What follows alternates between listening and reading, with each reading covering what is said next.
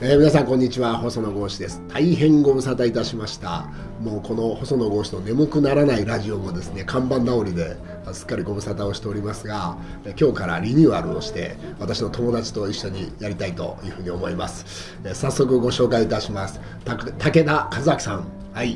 よろしくお願いします。はいこんにちは。よろしくどうぞ。はい、はい、武田です、まあね名前だけ聞いても皆さんわからないかもしれないけどね、えー、何に出てたって言えばいいかなまあ、TBS ラジオで20年間やってた、えー、ずっと政治の解説をして、うんうん、まああの中には国会王子と。あサンデージャポンってやつだね。サンデージャポンも出ててこれはテレビですね。あ確かにね。それからあ大阪行くと当時「ちちんぷいぷい」っていう情報番組があってそれにも使い倒されたりしてましたけども、で本も書いたりして、うん、小沢一郎本だね。あまあそうですね。あれは今もう印税が入ってるってやつね。今入んない。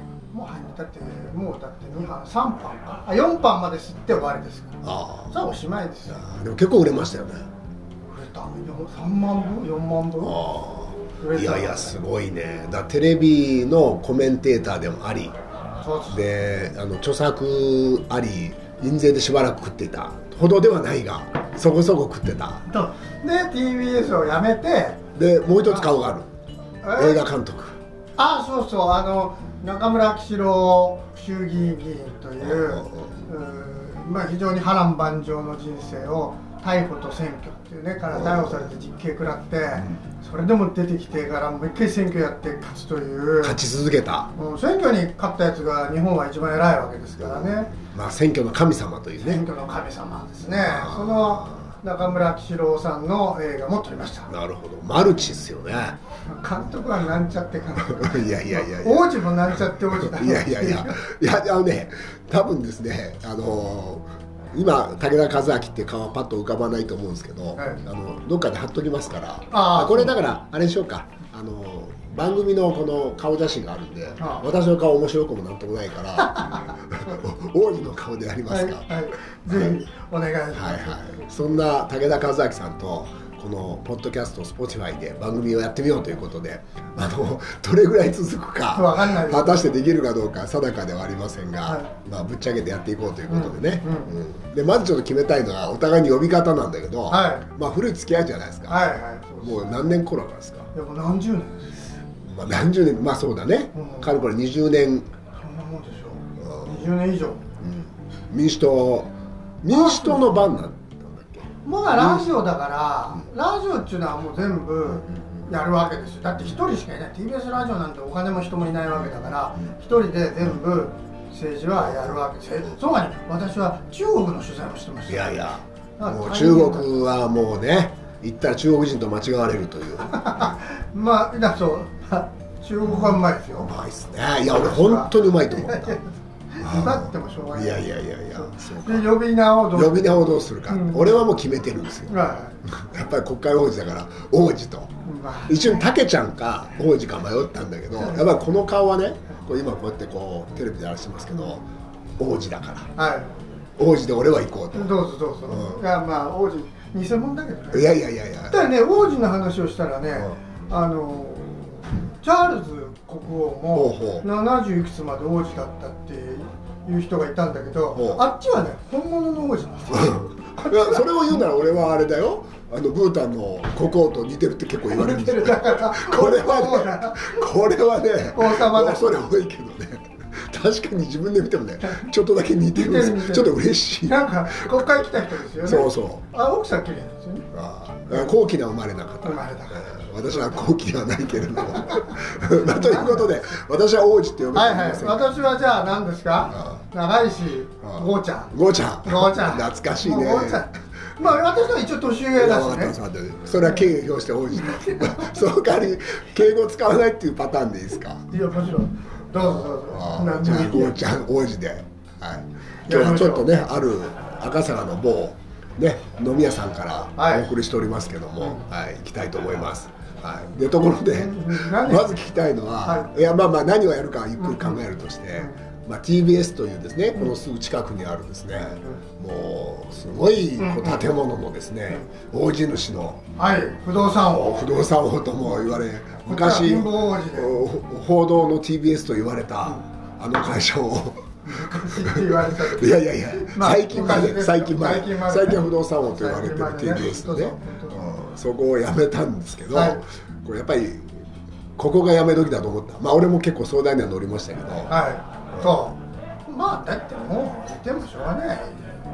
ねやることはもう大概やったし。やった、うん。まあいい時もラジオで20年間いい時も経験したし。うん左遷もされたし。させあったね。そうその後おまあ最後は報道局で編集長やって。う、ん。でまあ56歳、うん。だから60歳になってから辞めるよりは今辞めて新しいことやろうと。みんななんかこういうの聞いてる人もそう思うんじゃないのかな？と私は思う。うん。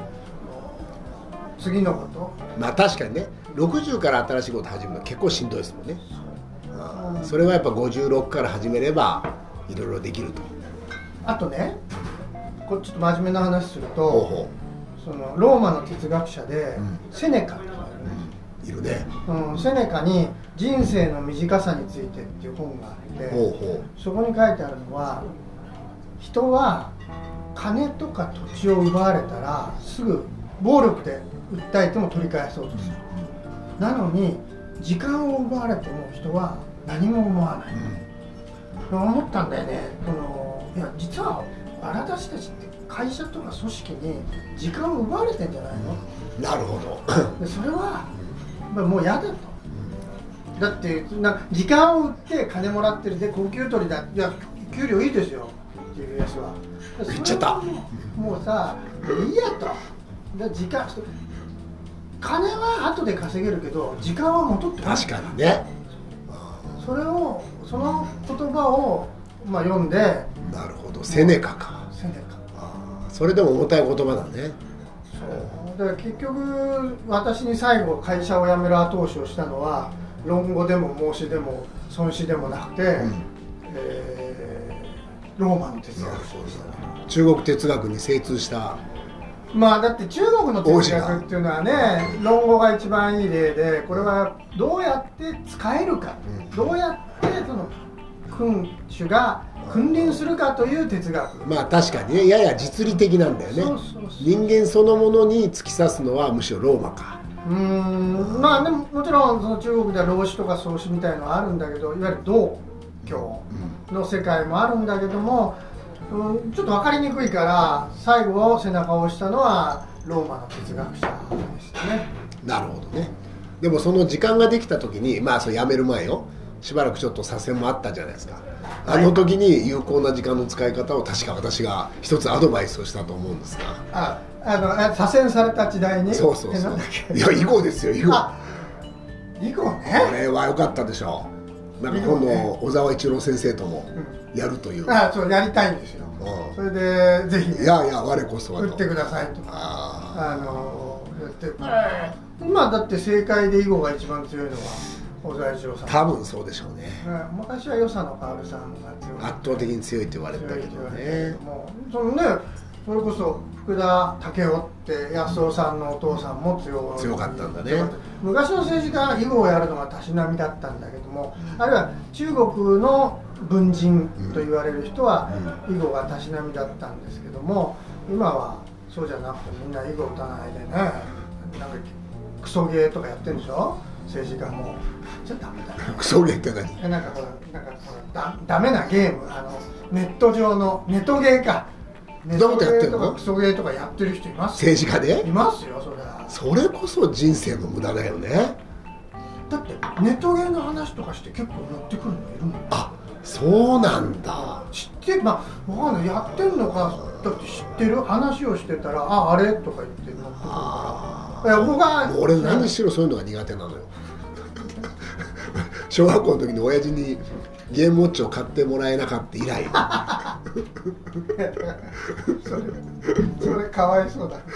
ゲームってどう思います？あのそういう。いや俺のねあの甥っ子で一人一生懸命ゲームやってるのがいるのねで聞いたら e, e スポーツ？今 e スポーツ。e スポーツですスポーツじゃねえだろこの野郎。まあでもなんかそれ楽しいらしいんだよね。ですごいやっぱこうなんていうの？見てるのが楽しいって。やるのが楽しいってまだ分かると。でもそれの一流のプレイヤーの見てるの楽しいっていうからちょっとよく分からない世界だけど。まああの俺はそれ否定しないよ。否定しないけど、政治家はちょっと違うことやった方がいいな。それ違うでしょ。ああ確かにてるっていうのは、いたのは、びっくりしたあらちょっともうなんかハマるらしい。いやハマるっていう意味では囲碁ですよ。だって囲碁将棋に来ると親の死に目に会えないってこれ名言。だって俺なんかも1年一生懸命やってもう夜寝て上のこの天井のところにですよ。5番が見えてあのあの一見飛びが悪かったんではないかみたいなさそそれそれでその囲碁をやってた人が別にネトゲーを批判する資格があない。ない。同じ種類。同じ。それはなんかさなんかハマグリの石と黒石となんか木のこんな荘厳な番だから俺は偉いと思ってるだけで。あそうか。そう。あのネトゲーとかあんま変わんないじゃない。あ新しい時代の囲碁だと思えっていうことまあそれ置いといて。でも囲碁はもうすっかり腕を上げて勝ったじゃん。もうそうそう。あれは俺がねちょっと意地を張りすぎた。二戦を張った。まあ面白いんです。けど、まあ、囲碁の話をすると多分ね聞いてる人もさっぱりわか1る秒ずつ10人ずつこう聞いてる人が減っていくから囲碁は。まあそれは置いといて。置いといて。でまあこれからまあねあのジャーナリストというですね、はい。新たなあの運に出るわけじゃん、あのやっぱりさあの記者ってジャーナリストとは言いながら社員じゃないですかあのどっかの会社にいる人は。でいよいよフリーということで、はい。えー楽しみ。自由。ストレスがない。あまずストレスがない。ー。顔色いいですもんね。一時期あんまり顔色良くなかった。いやそりゃそうでしょう。ああもうなんかそうそうやっぱりややめたなんかね半分強がりもあると思うんだよね、そのやめたのに元気なかったりなんとかだと、情けないでしょ。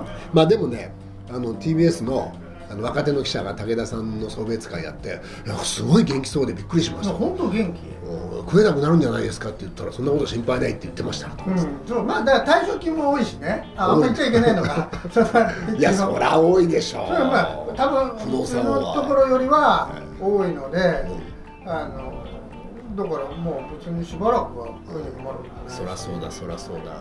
その意味では。いやいい選択だったと思う。俺は心底、はいやっぱりあとほらなんていうのやっぱり辛い時期を過ごすって人生って大事だよね。確かに。どっかね、うん。一旦辛い時それはね俺もあったからね。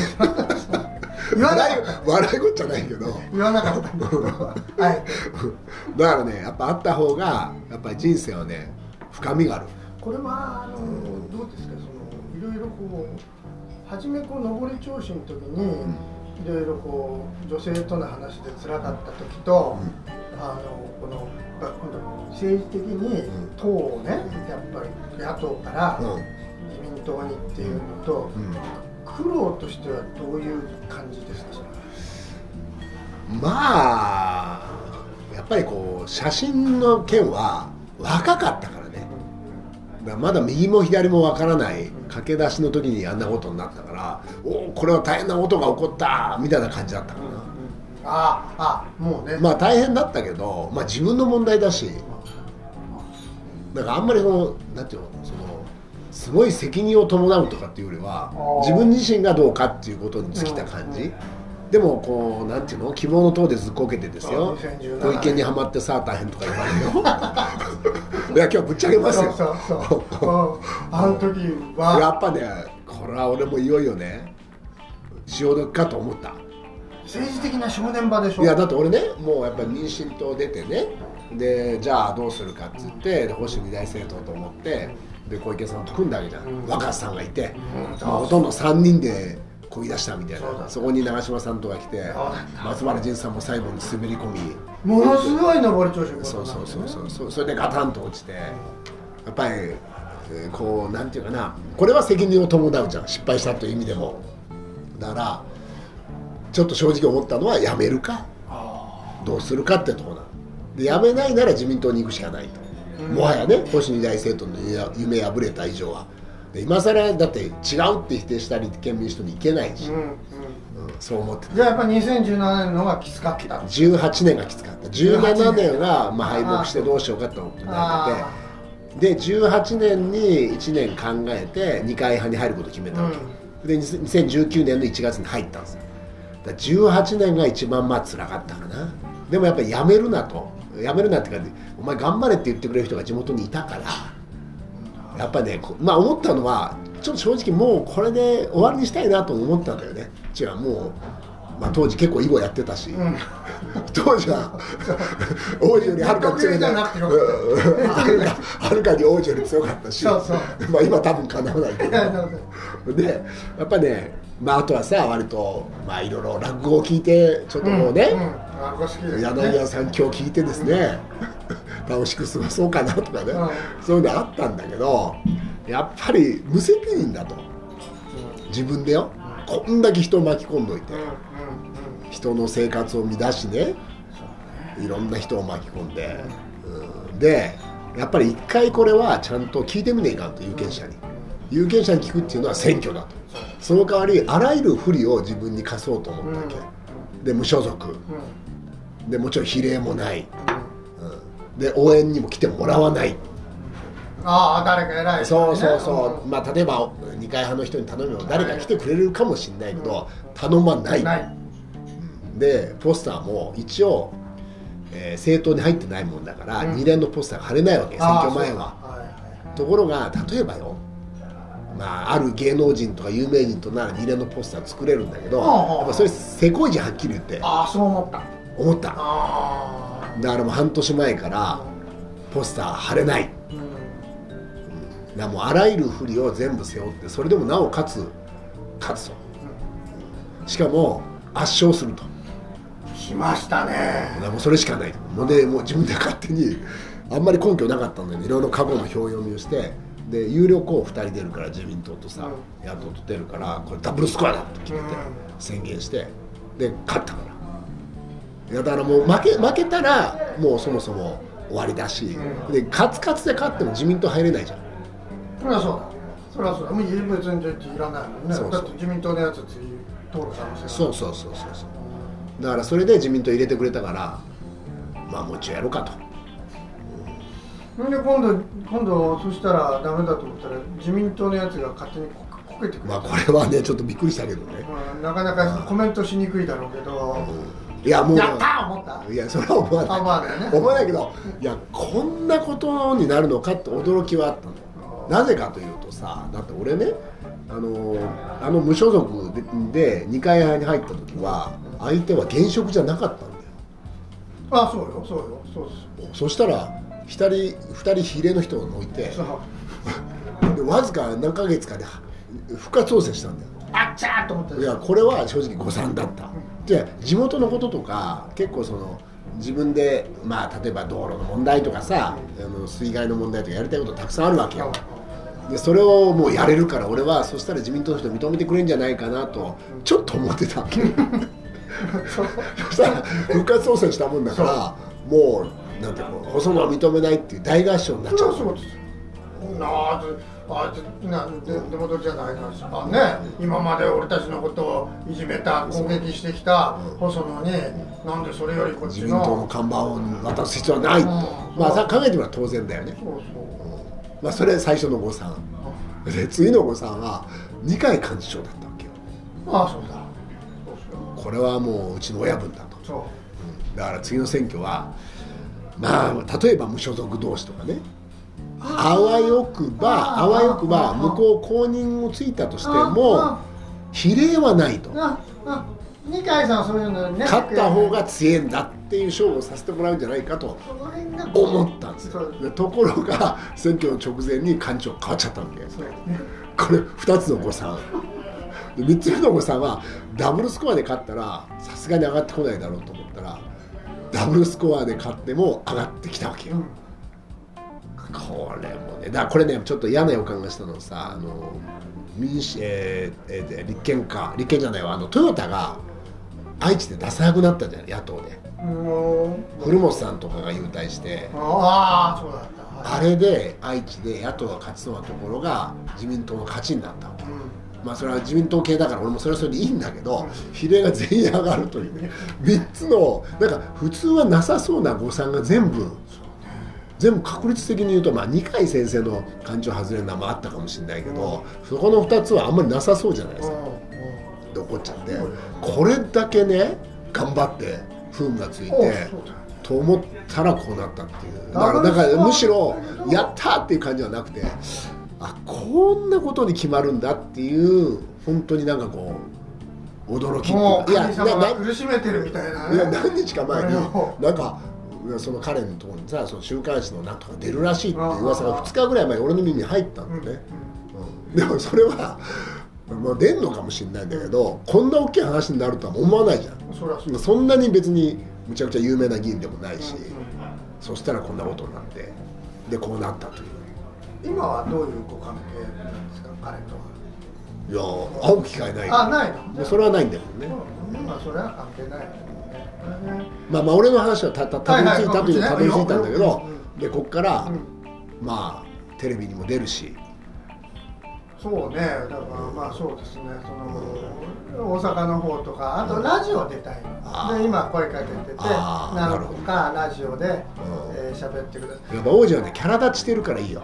いや声もそうだし顔もそうだし。いや顔も声が悪いっつってんのと同じですいやいやいやいやいや。キャラ立ちしてるキャラ立ちしてるでも考えてみたらこのポッドキャストがあのフリージャーナリストになって初めてのパブリックな出演じゃない。そんなのと声でこうやって喋るっていうのはしかもなんかねこうやって窮地の人と、うん。人って先生なんだけど議員なんだけどまだ呼んでないよザックバランナゴーちゃんと呼びにくい忘れちゃうんだよ。忘れちゃうんだよ。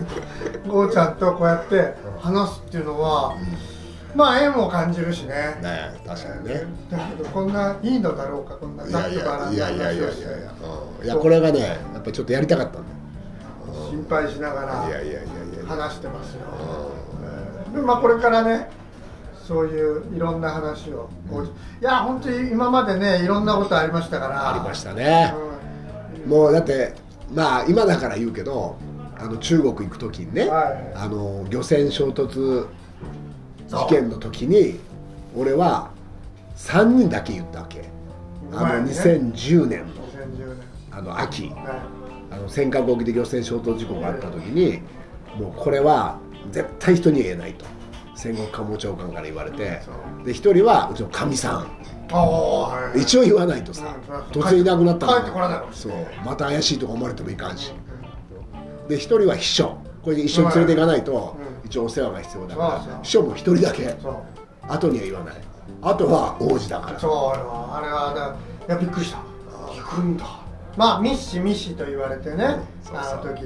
であれが端緒で日中関係はぐーっとこう改善した。まあ改善したっていうかあの藤田の社員が逮捕されたね。そうそう。まあなんとか急場をしのいだっていう場面だったんだ急場をしのいであのだからああいうのってあるんだなっていう。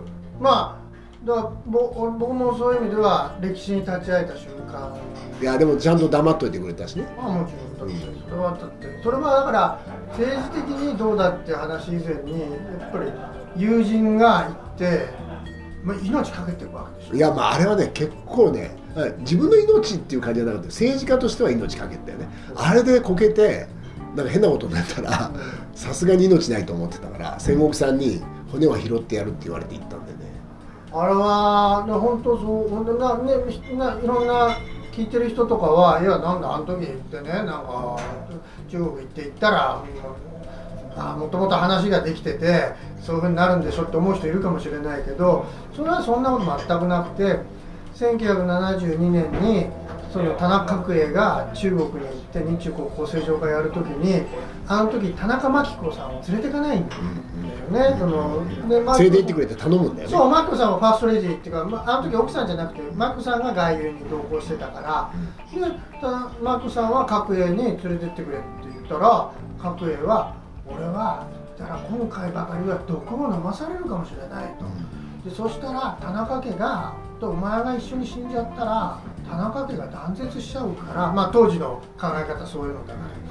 だから連れていけないって言って行ったんだよね。だから終わってみたらパンダも来て握手してもたくとって握手して。まあそういうことそういうこと。なんだけどあの時行く前はそういう覚悟ですよ。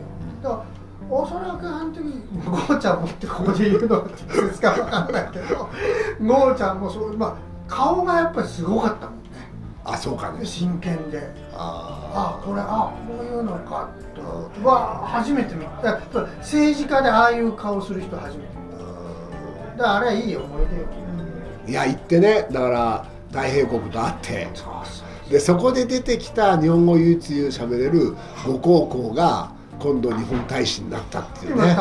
いやーこれもね偉くなって偉くなりましただねからゴーちゃんもあってもゴーちゃんだな。ゴ高校もゴーちゃんだけどゴーちゃんがあればがもう偉くなって俺だけまだ偉くなってないいから。やいやいやいやいやこのれからね。大使の歓迎会があって俺行ったんだけどはいご高校覚えてた。あの時は大変でしたね。あの時は大変大変いや大変だよ。大変だよ。そうだよ大変。だから多分ね向こうもご高校今の大使ご高校も大変なんだと。いや大変だったと思う。日本ともう一回当時外交部の日本の担当のかなりまあ実務責任者だったからまだ若かったけど134年前か。でほらこれはねそのねゴーちゃんも大変だけどゴーちゃん。も大変こうちゃんも大変で中国のこうちゃんも大変でただほらゴーちゃんはだダメでも、まあ、政治的には非常に大変だけども次選挙落ちるかどうかもう一回頑張れるっていうのがあるけど中国の場合はあれで下手を打ったらなんかどっか地方に行って一生戻ってこない。確かにね。だこれ両け権力って両方大変なのよ、まあ確かにね。日本の場合はある意味選挙でリセットだからねそれ乗り越えればなんとかなるっていう。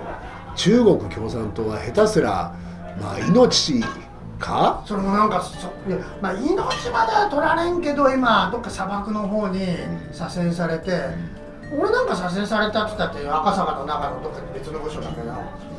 だけど彼らの場合はどっか砂漠へ連れ行ってもう一生。だって例えばよあの図書兵とかそういう目にあったわけでしょ？東証はそこから戻ってきたでしょ？ね。68年に湖南省に飛ばされてもう東証編の話はね長くなる。長くまあそれまた改めてやる。だからねね俺がね王子に期待するのは中国のあの政治歴史。そうね。それをねやっぱこのねポッドキャストできちっと語ってもらうってことね、まあ、これは一つはやっぱり中国のことをちゃんと正確に知らないと日本が痛い目に遭うから。そうだからそうするとみんなねまたあいつはね備中派？中国におもねるとかそんなことないんだって。そうそう。それはねやっぱりね知らないとお隣さんだから。そうそう。何が起こってるのか知るべきだよね。で隣の兄はやたらでかいわけよ、気持ち悪いでしょ？隣にでっかい家があったら。だそれはちゃんと正確に少しでもきちんとそれはそう。だそういう意味では二回訪中とかは大事なんだよね。そう。だからここれからそういう動きが出てくるからおそらくね。そう二階だから派閥の領袖である、ゴーちゃんの派閥の領袖である二階さんが今度中国に行ってどういう話をして、だって。そうやって知り合うしかないじゃん。いやじゃあいいよ戦争すればいいじゃん。勝てるんだったら。絶対3日で勝てるんだったら私はやればいいと思いますよ。だけどそんなことできないんだから。いや俺ね二階派に入る時に二階先生にそのこと言ったのよ。いや俺はやっぱ尖閣の問題とかはやっぱきちっと言うべきだと思うみたいなこと言ったらそれどんどん言えとただ俺俺はまあ俺とは言わなかったけど自分はその中国とのつなぎ役なんだみたいな話をしててこれは確かにその通りだと野中先生も同じようなこと言ってたよね。いや野中さん偉かった。偉い政治私は直接まあそれはゴーちゃんも俺もね別のところでつながってたから野中宏夢っていう。俺今でも墓参り行く政治家あのね毛上げにあるね京都の。あのあそこのねあの京阪山下から京阪乗るとちょうど京都に入るね都ホテルってあるんだけど今外資系になったからはいあのすぐ近くのあのお寺のしかもねちっちゃい墓なの。一緒に行こうか今度。いやちっちゃいんだよ。野中宏夢ですってでっかいのをやってないんだよあの人は。いやーすごい。野中宏夢っていうのは本当にまあ、うん、ずっと心霊年月が経てば経つほど偉さが分かる。わかるね政治家。なんでああいう人が生まれたのかな？ちっちゃい人ですよね。背もちっちゃくて会うとだけどなんていうのあの存在感オーラ？でも太平国ってちょっと野中さんに似てたよ。あそうか。な野中さん仲いいんだけど。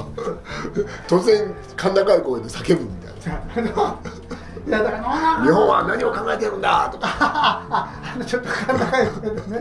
野中のじいさんもそうだよね。声が高い。怒怒るとキューッとこう土佐から出るこっちから声が出るみたいなね。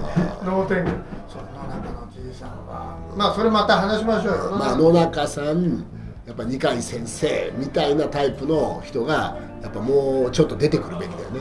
うまくやってその中でお互いに利益を得られるようなあの状況を作るのがむしろ政治家の仕事でしょ、お互いに角突き合ってそれは違うよ日本の政治家だけじゃなくて中国の政治家。まあそらそう。もそらそう。もうちょっとよく考えろっていう。だってアジアでワンツーの経済体であることは間違いないわけだから日本がいくら落ちたとはいえね。それはうまくやるな中国もアメリカばっか見ない方がいいよ。でも日本もアメリカばっか見ない方がいい。まあそりゃそうだね。アメリカお互い意識すまあこれから日中関係っていうのはやっぱり10年から15年ぐらいる、中国がずっとまあまだでかくなるじゃん。でピーク打つんだけどちっちゃくはならない。その間に日本と中国が争わずにどうまあ具体的に言うと尖閣とか台湾をやり過ごすかっていうね。こういう勝負だね。でも15年ぐらい経つと中国の国力はちょっと落ちてくるから。まあそこはそこで不安なんだけどね。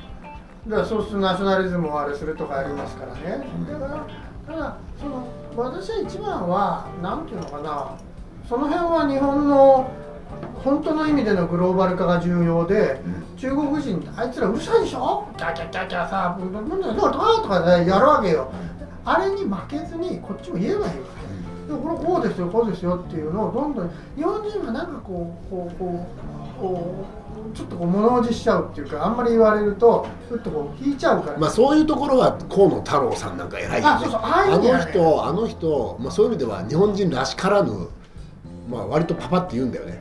例えば韓国とかと会う時って韓国の政治家会うと大体いろいろ過去にはご迷惑かけました。うん。しかしうん。従軍慰安婦像はこれはいかんですよみたいな話するじゃん、うんうん。で河野太郎の場合はこの前段がないんだよ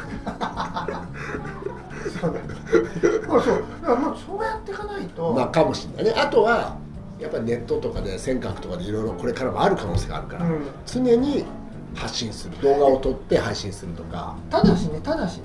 ただしやっぱりその1930年代から40年にか40年代にかけて日本が中国への侵略戦争でどういうことをしたかっていうことは知っておかなきゃいけない。いやもちろん日もちろん、っておかなきゃいけないし中国人は中国人で自分たちで自国民に文化大革命でどういうことをしたのかっていうことはこれはこれで知っとかなきゃなそうでそのお互いいろんな知識がある中で話すんだったらいいけどもそのなんかそういうこと全く知らないでねそのいや俺は関係ないよって言って議論するとどっかであのこうバーンとこう爆発しちゃうんでただまあ日本人だってその今からなんだそれこそ780年前の歴史を全部勉強することはできないしましては中国の文学の歴史なんか勉強できない。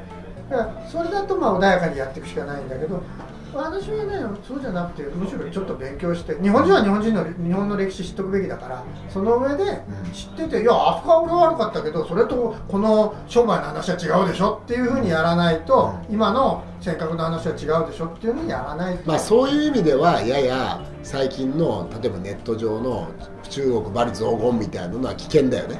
あそれは危険だよアホなことをやるなというのは、そういうバカなことになるけどそうだ日本もそうだけどそういうのでやるねこの間イエレンっていう財務長官が、アメリカの財務長官が中国行ったでしょう、で中国行ってもう帰って、ま、一応うまくいったと思うん。だけどもその時にあれだっちゅうわけよイエレンがね向こうの偉い人に会った時に副総理級に会ったん。だけども、副首相に会った時になん。かイエレンがね握手してる時に3回こう頭下げちゃったんだ、そうするとこれはその3回頭を下げるっていうのはこう皇帝とか目上の人にやるもんだからそれはなんかイエレンはちょっとその中国人と付き合う時のあれを考えろみたいなのをヨーロッパの誰かがなんかツイートしてやってるわけ。で今度イエレンが中国の女性の若手のエコノミストを集めて会食したのよ。で会食してたらその時にそのこの会食してた今度中国人の女性たちに向かって中国国内でのネットであいつらはアメリカの手先だとかうん。そのイエレンと中なんでイエレンに呼ばれて飯食っていくんだだから両方のナショナリズムなわけそのイエレンが頭下げたからそれはダメだとか今度はイエレンと食った女の女性たちはこれはそのなんかアメリカの手先だって中国お互いそそくだらないこと言うなっちゃう話。問題でそのとその時にそれをスルーできるかどうかな。んだよ自国のねそれ言われるのは正直気になる政治家なら。あー。まあ、イエレンも政治家みたいなもんだし、中国じゃまあ政治家っていうかその目立つ経営者だったらそういうふうに言われるかもしれないけどそれをスルーできるかどうかね。あそこの強さだろうな、ーできないでしょ今。ネまあットでこうちょっと言われると。うんすごい気にしちゃってあれ？まあただまあ基本日中はやっぱり戦うと大変だってえらいことになる。国益を阻害するっていうことを分かった上でどこまで一線引くかっていうかね。どこは守るかみたいなところに線引くのは大事だよね。それを分かってないとまあ正直まあ大変になる。まあだからねださっきも言ったようにやって勝てんだったらやれ。で向こうも勝てると思ったらやってきますから、まあ、それをどう考えるか。まあ、日中関係やるとまたなんか 3, か3回目ぐらいこうなってるけど。でまあ一つは まあ日中ね。これは日本の生命線だからうん。これどうするか問題をやる俺も関心事だし、うん。まあ、王子も大得意分野ということで、だんだん顔が中国の人みたいに見えてきた。髪型もねちょっとなんかそんな感じ。そう。かこれはまあまあいいや。それであとはやっぱりそういう中国のいろんなこう政治の権力争いっていうのは日本にも当てはまるから。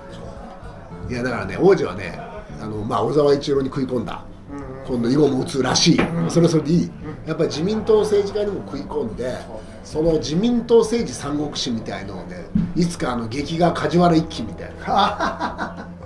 あれの原作者になってもらいた。いね前も言ったでしょそれそう。いやそれはやっぱり今の権力中枢は自民党だからね。ああ自民党知らなきゃいけないし、えーあと公明党ね。そうそう。えーの中での変数を考えながらだからこれは取材しますよこれ。いやもうねやっぱ梶原一騎の漫画この間久しぶりに倉庫から出てきたから読んだんだけどみんな悪そうな顔してんだよねあなんでかね昔の。いやあれねあれはちょっと悪すぎる、そう。みんな腹黒いんだよ。今さ政治家の顔がちょっと醤油顔になりすぎあそうかもっと悪い今だと顔がだ誰誰誰悪いの。悪いとは言わないけど昔のまあ俺は妖怪って呼んでんだけど、金丸信とか竹下登とかってやっぱり妖怪顔でしたよね。顔がでかいんだよね。仮面静香先生とか。栄養の問題もあると思うんだけど 当時の。顔がでかい。小田一郎さんもそうだよね。顔でかい。顔が歩いてる感じが。怖いんだよ。